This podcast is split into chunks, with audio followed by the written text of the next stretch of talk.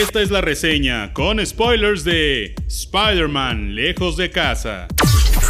¡Eh, pachanga! Yo soy Shaspid y por fin, la segunda película en el MCU de mi superhéroe favorito ha llegado. Spider-Man lejos de casa. Desde que salió el tráiler elevó las expectativas de todo el mundo, pues no solo era una nueva de Spidey, sino que además era el epílogo del MCU, o al menos de la fase 4. Era la última que veríamos en un rato de este universo, la que cerraba la historia por completo y habría otra nueva. Además, todos queríamos ver qué había ocurrido en el mundo tras los acontecimientos de Avengers Endgame. Pero, ¿es esta la mejor película de Spider-Man jamás hecha como se ha estado diciendo? Pues la verdad, a mi perspectiva, no lo es ni de cerca. Pero eso no significa que no me gustara la película. Como fan del personaje y del MCU, disfruté cada momento en el cine. Salí feliz por muchas razones y hasta me acabé mis palomitas. Sin embargo, también estoy muy consciente de que hay muchas cosas que sí odié, así que comencemos a hablar de todo. La película es una teen movie de nuevo con el giro del Eurotrip o el Euroviaje, que por cierto se me hizo muy forzado el viaje ya que realmente no habían muchas razones para que lo hicieran, pero bueno. De inicio nos cuentan de una forma muy cómica cómo tomó el mundo la muerte de Tony Stark, la desaparición de mucha gente y la reaparición de los mismos cinco años después. Nos explican por qué siguen en la escuela con las mismas edades tras lo que llaman el blip,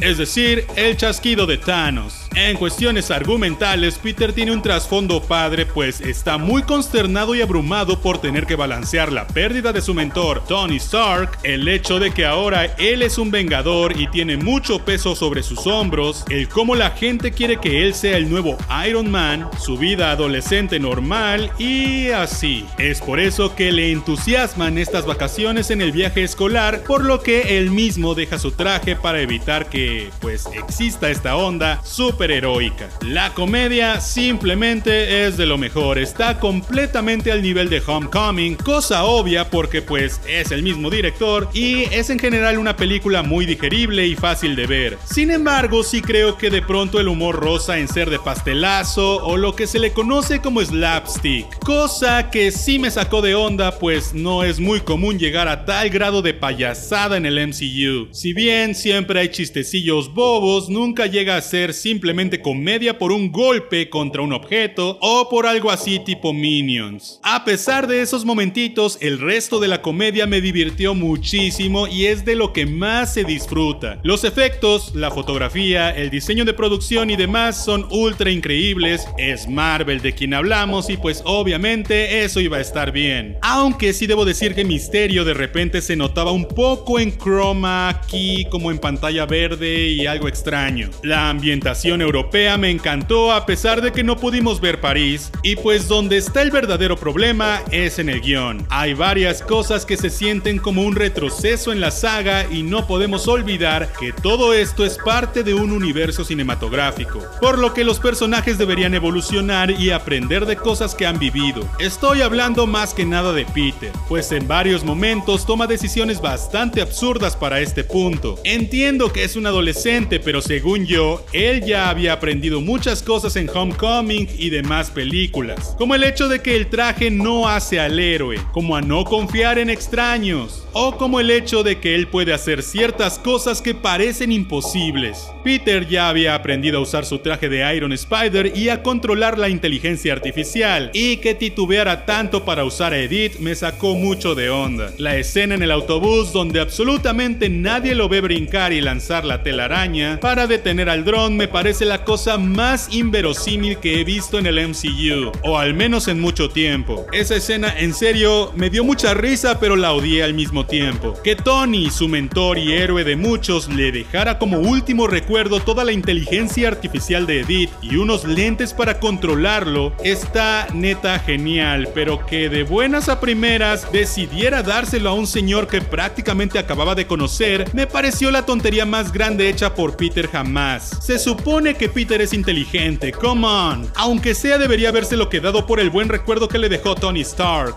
Que juguetearan un poco con la relación entre Happy y la tía May me encantó. Y eso sí me pareció extraño que muchas cosas que vimos en el tráiler nunca ocurrieron en la película. Aunque en cierto modo me gusta que nos hayan engañado, pues así llegamos un poco más blancos al cine. Me quejaría también de lo imbécil que resultó Nick Fury para identificar villanos, pero la escena post créditos lo salva, pues a quien engañó Misterio no fue a Nick sino a Talos, por lo que todo cobra mucho sentido. La relación entre la MJ, que no es Mary Jane sino Michelle Jones, es la cosa más forzada del mundo. De golpe en la película nos plantean que Peter está enamorado de ella y yo solo podía preguntarme, ¿cuándo pasó eso? ¿Cómo pasó eso? ¿Que no estaba enamorado de la otra? ¿Qué, qué, qué, ¿Por qué te gusta ella? Y es que no creo que haya nada de química ni como ni como actores. La línea argumental parece que los empuja a estar juntos solo porque sí y realmente se siente muy pobre y anticlimático ese lado de la historia. El resto de los amigos solo daban vueltas alrededor de las situaciones sin realmente tener un propósito. Eso sin mencionar a los profesores que son realmente malos adultos porque parecían más inmaduros que los mismos adolescentes. Muy caricaturescos, vaya. Y no sé por qué me daban una vibra de pareja gay muchas veces, quizás sí era así, pero nunca se confirmó. Ojalá algún día nos lo confirmen, estaría cool. Por otro lado, odié que desaprovecharan una puerta tan grande que tenían que era lo de las dimensiones, las tierras,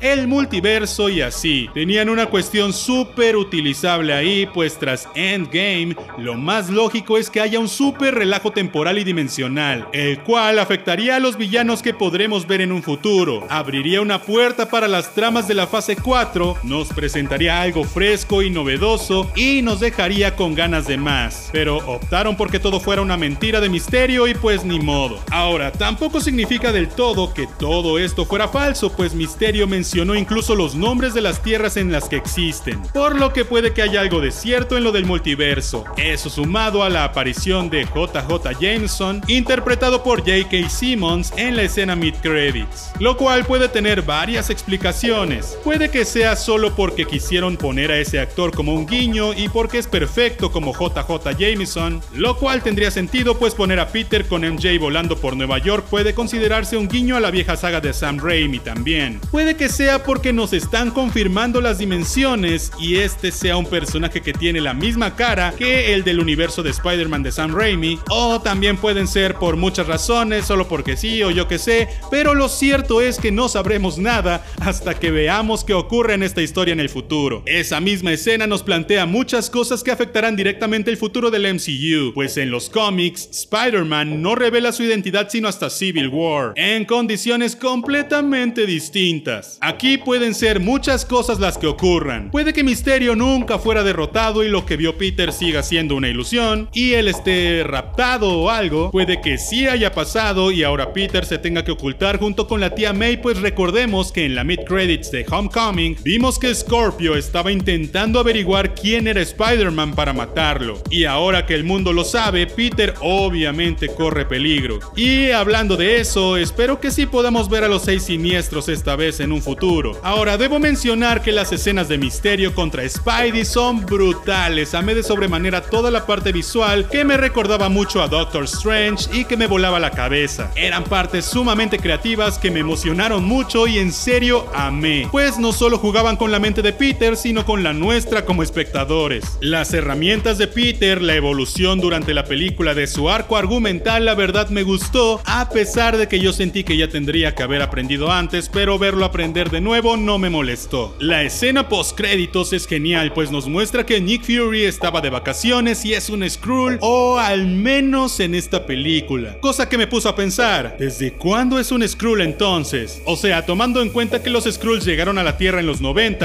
podríamos haber estado viendo a un Skrull desde siempre, pero dudo que sea así, aunque por ahí leí que en Infinity War, Maria Hill le dice Nick antes de que desaparezcan por el chasquido. Y en Capitana Marvel, Nick dice que nadie le llamaría así, que todos le llaman Fury, y por eso supo que lo estaban engañando. Sea como sea, esto podría dar pauta a que Secret Invasion ocurra, pero también puede que no, y nada de lo que dije tenga sentido. Pero bueno, como te podrás haber dado cuenta, estoy como Rafa Gorgori, feliz y enojado al mismo tiempo. Amé la película muchísimo, sobre todo las postcréditos, pero igual no puedo no ver que tiene muchas fallas. De todos modos, esta movie pasa a ser de mis favoritas del MCU, pues está Spider-Man y amo a Spidey. Además, la peli me divirtió demasiado. Pero cuéntame, ¿te gustó? ¿La amaste? ¿La odiaste? Yo soy Shaspid y te veré la próxima vez. See.